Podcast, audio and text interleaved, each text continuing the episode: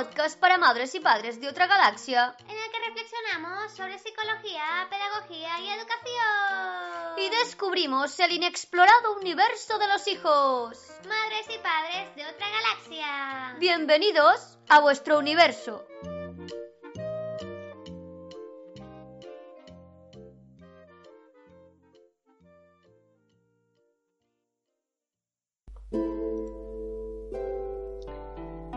El Buda fue el hombre más despierto de su época. Nadie como él comprendió el sufrimiento humano y desarrolló la benevolencia y la compasión. Entre sus primos se encontraba el perverso Devadatta, siempre celoso del maestro y empeñado en desacreditarlo e incluso dispuesto a matarlo. A menudo tenemos que afrontar grandes problemas, grandes retos que nos evocan al sufrimiento. En Universo Hijos, en episodios, hemos hablado de la importancia de ser resilientes.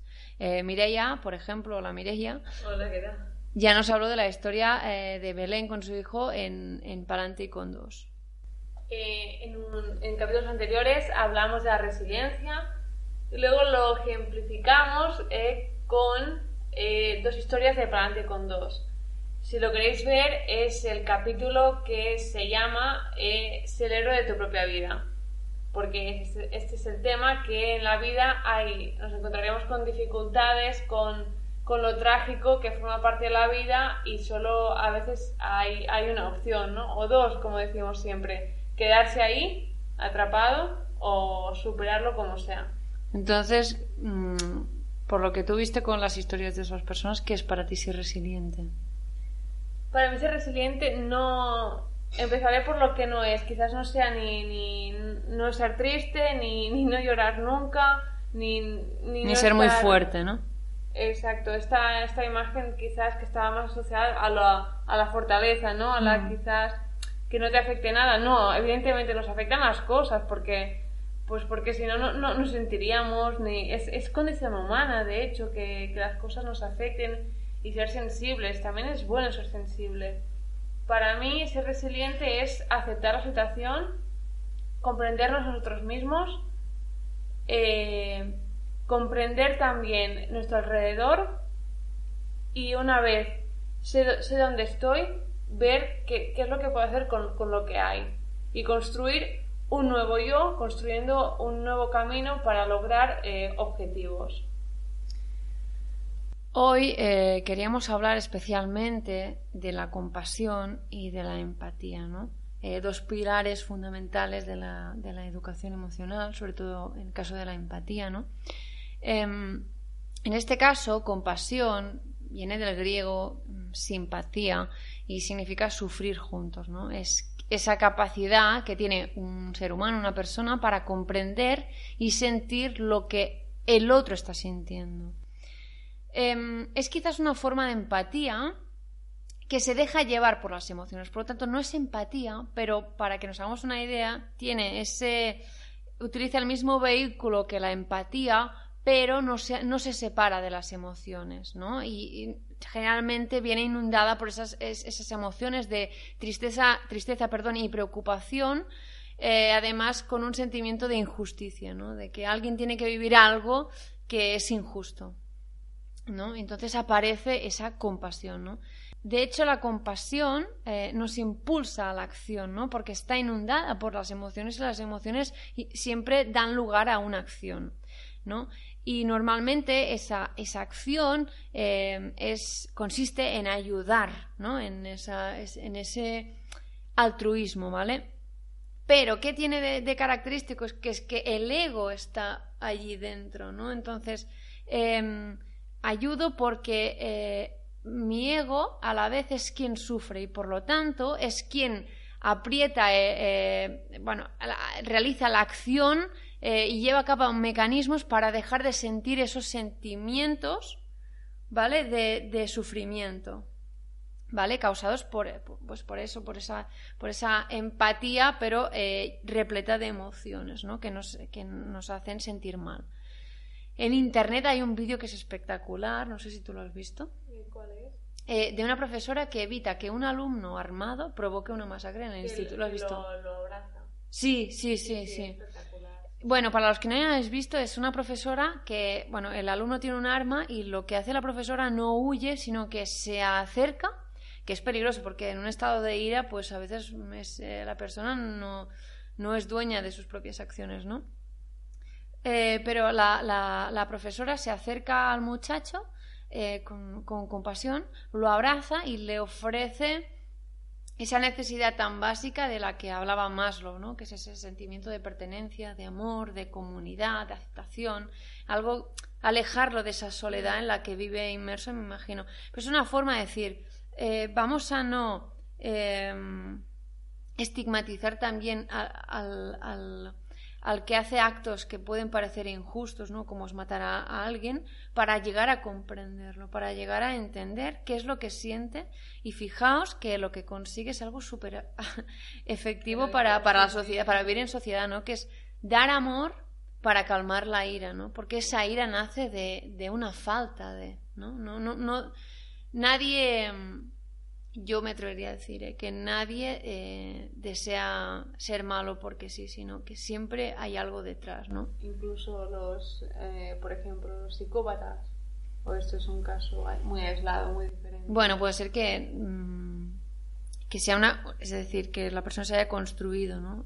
Podríamos hablar de si hay un tema genético, ¿no? De una falta de muy grande de empatía, de que pues determinadas zonas del cerebro pues no no o que sea una, una construcción una como una bueno como un muro que ha construido la persona y que hace que desconecte con, con, con esa capacidad de, ser seres sociales porque somos compasivos porque también somos seres sociales. Mm. si no no sentiríamos compasión más que por nosotros mismos no entonces tiene relación con el hecho de que somos seres sociales Em, pues bueno, yo es que ese vídeo lo quería comentar porque es que me pareció súper, mm. o sea, espectacular. Darle otro enfoque, ¿no? sí, sí, sí, sí.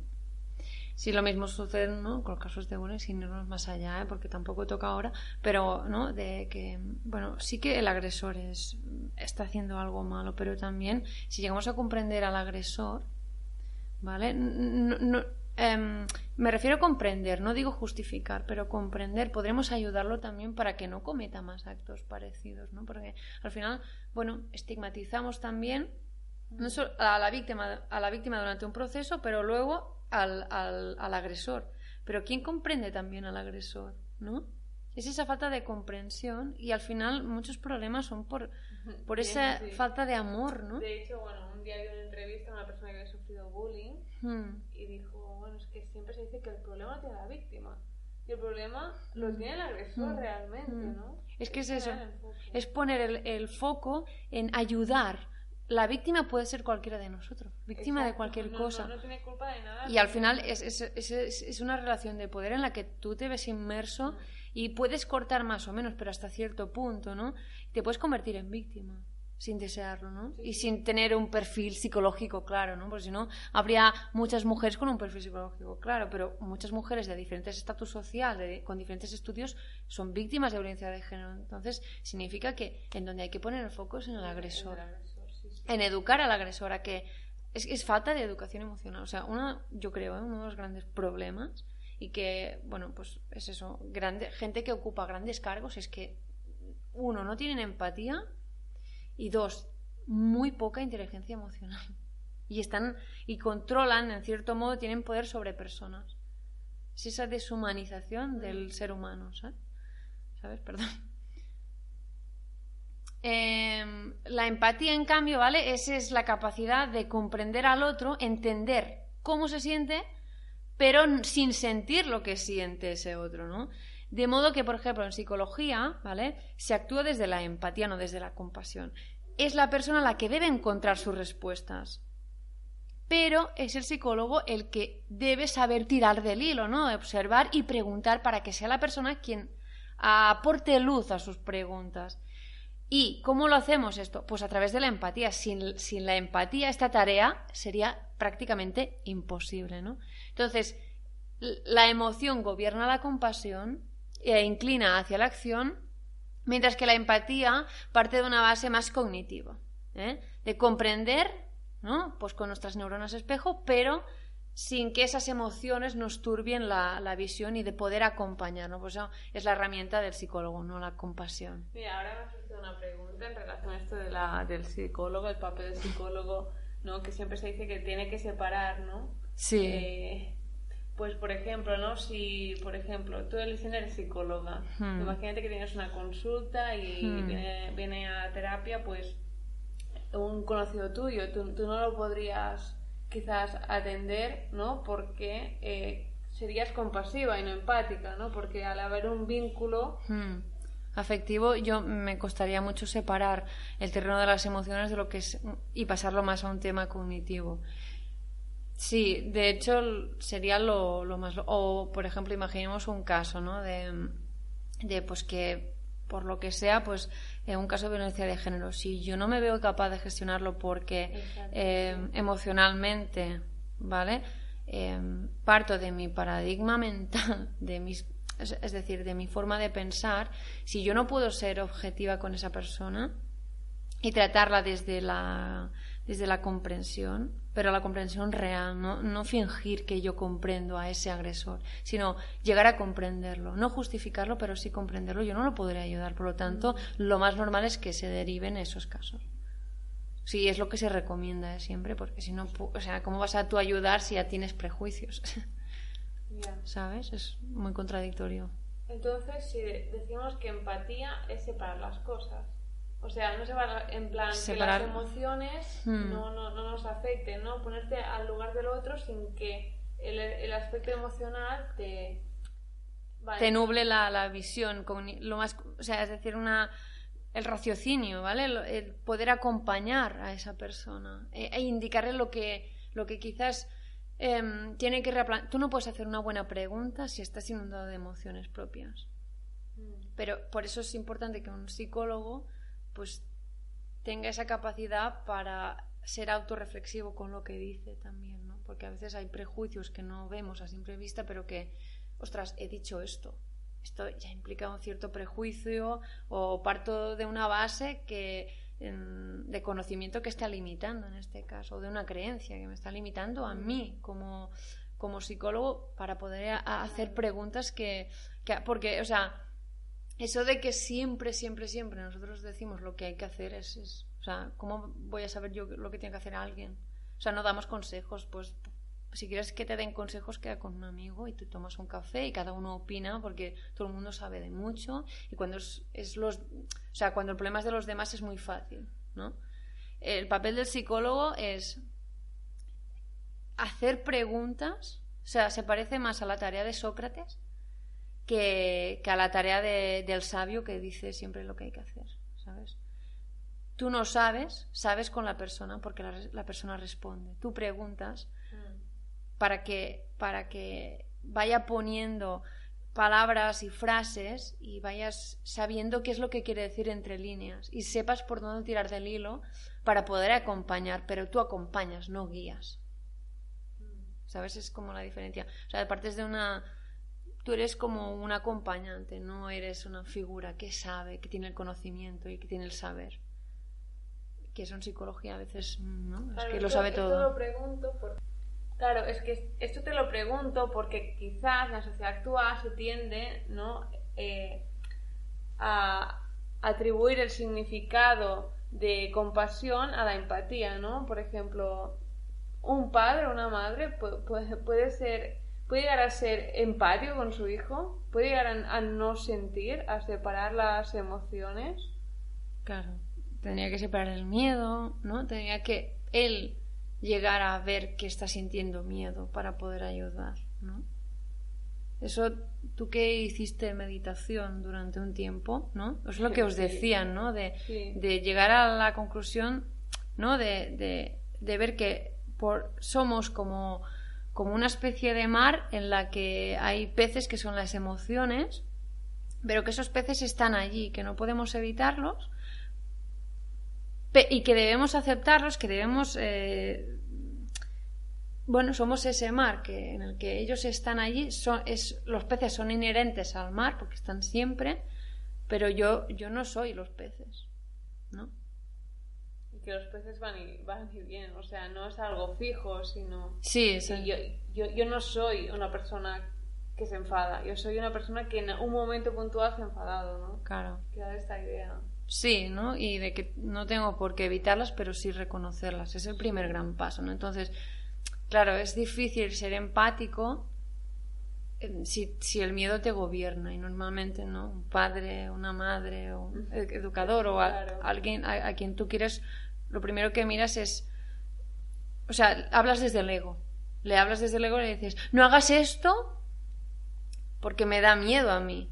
Pero yo no sé lo que va a pasar, pero para evitarme un dolor, yo ya te... Entonces estamos gobernados por el miedo en ese momento. Es difícil, ¿eh? Es muy difícil. Sí, sí, sí. Porque también se atribuye, también hay eh, personas profesionales de la educación que creen que, que lo mejor es trabajar con el vínculo, ¿no? Para es, esa, es aquello de el respeto no es autoridad, sino el respeto se gana construyendo. Mm. Claro, y el vínculo exige también que no está en- ahí en la deriva entre, Mm. entre compasión y empatía, ¿no? Mm. Y es Sí, pero el vínculo a la vez es lo más persuasivo que hay, ¿no? Mm, Incluso por para eso. que tú no aprietes eh, El el gatillo. y dispares a, a esos alumnos, ¿no? Como Sí. hace la profesora. Entonces, sí, sí, es ese vínculo, esa capacidad para vincularnos, ¿no?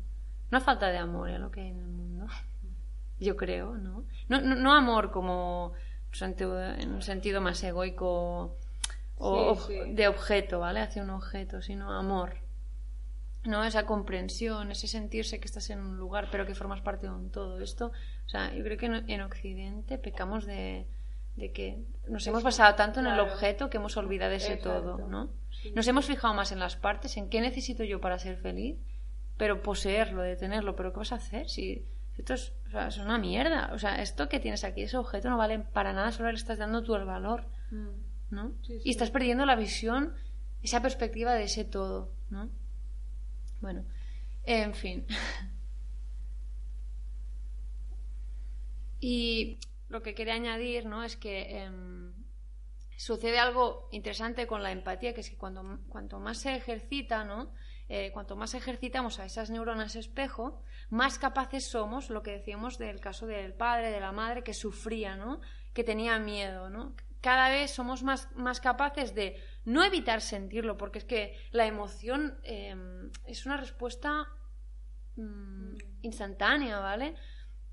Pero sí para, para ver que fluya, pero que no influya, ¿no? Para ser conscientes, ¿no? Pero para Sí. ser conscientes de, de que Sí. aquello que siento Sí. es, es una cosa mía, no es cosa de, de mí. Se- saber separar, sí, porque al final con nuestras emociones podemos, o sea, el poder de la inteligencia emocional es que podemos, si no lo somos, podemos llegar a, a impedir que los, los demás sean libres, ¿no? Imagínate, yo por miedo no te dejo hacer esto porque temo que te pase algo, pero tú no eres libre entonces para decir qué quieres hacer. Yo quiero que estudies porque a mí me da miedo que seas un don nadie el día de mañana y no encuentres trabajo porque tampoco sabes nada, quizás no estudiando, eh, yo qué sé, viajando por el mundo es la forma que tiene de aprender algo que tiene que aprender, pero evidentemente es un riesgo viajar por el mundo. Pero tampoco sabes nada, tú sabes que tienes miedo. Y empecemos por aquí, ¿no? Siendo honestos con nosotros mismos. Por eso yo creo que la empatía es la base para comprendernos también a nosotros mismos. Y primero somos nosotros nuestro propio filtro y nos vamos a encargar de nosotros mismos.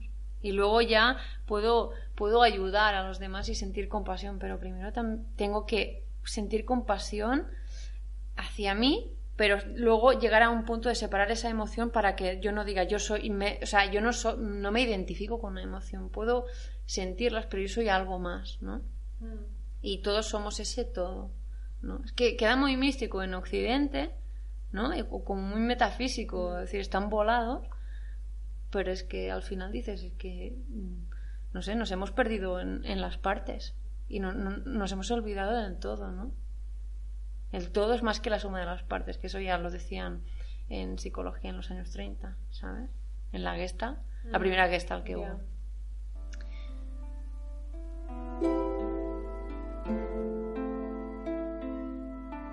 Cierto día que el Buda estaba paseando tranquilamente, Devadatta, a su paso, le arrojó una pesada roca desde la cima de una colina con la intención de acabar con su vida. Sin embargo, la roca solo cayó al lado del Buda y Devadatta no pudo conseguir su objetivo. El Buda se dio cuenta de lo sucedido, permaneció impasible sin perder la sonrisa de los labios. Días después el Buda se cruzó con su primo y lo saludó afectuosamente. Muy sorprendido de Devadatta le preguntó ¿No estás enfadado, señor? No, claro que no. Sin salir de su asombro, le dijo ¿Por qué?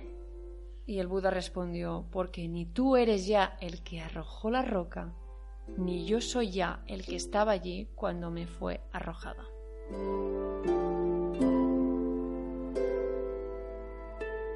En fin, eso es todo por hoy. Eh, nos escuchamos en el siguiente episodio. ¿Sí? Dime. Antes de nada, que, que hemos abierto redes sociales. Ah, sí, sí, sí. Que es Universo Hijos en Facebook y en Instagram. Que si queréis saber un poco, pues un poco más de contenido sobre educación, eh, sobre educación emocional, sobre feminismo, sobre otros temas que vamos tratando, algunos desde un enfoque, un enfoque un poco más irónico, ¿no? Más de, más de contar historias, el otro un poco más, pues, eh, de conocimiento, pues ya sabéis. Universo Hijos en Facebook y en Instagram. Nos escuchamos en el siguiente episodio. Muchas gracias. Y hasta aquí el episodio de hoy. Esperemos que os haya gustado. Nos podéis dejar una reseña en iTunes, nos ayudará a expandirnos por el universo digital y llegar a más madres y padres. También podéis dejarnos vuestro comentario, vuestras propuestas temáticas, exponernos vuestros casos al formulario que hay en universohijos.com barra podcast. Muchas gracias y nos vemos en el siguiente episodio.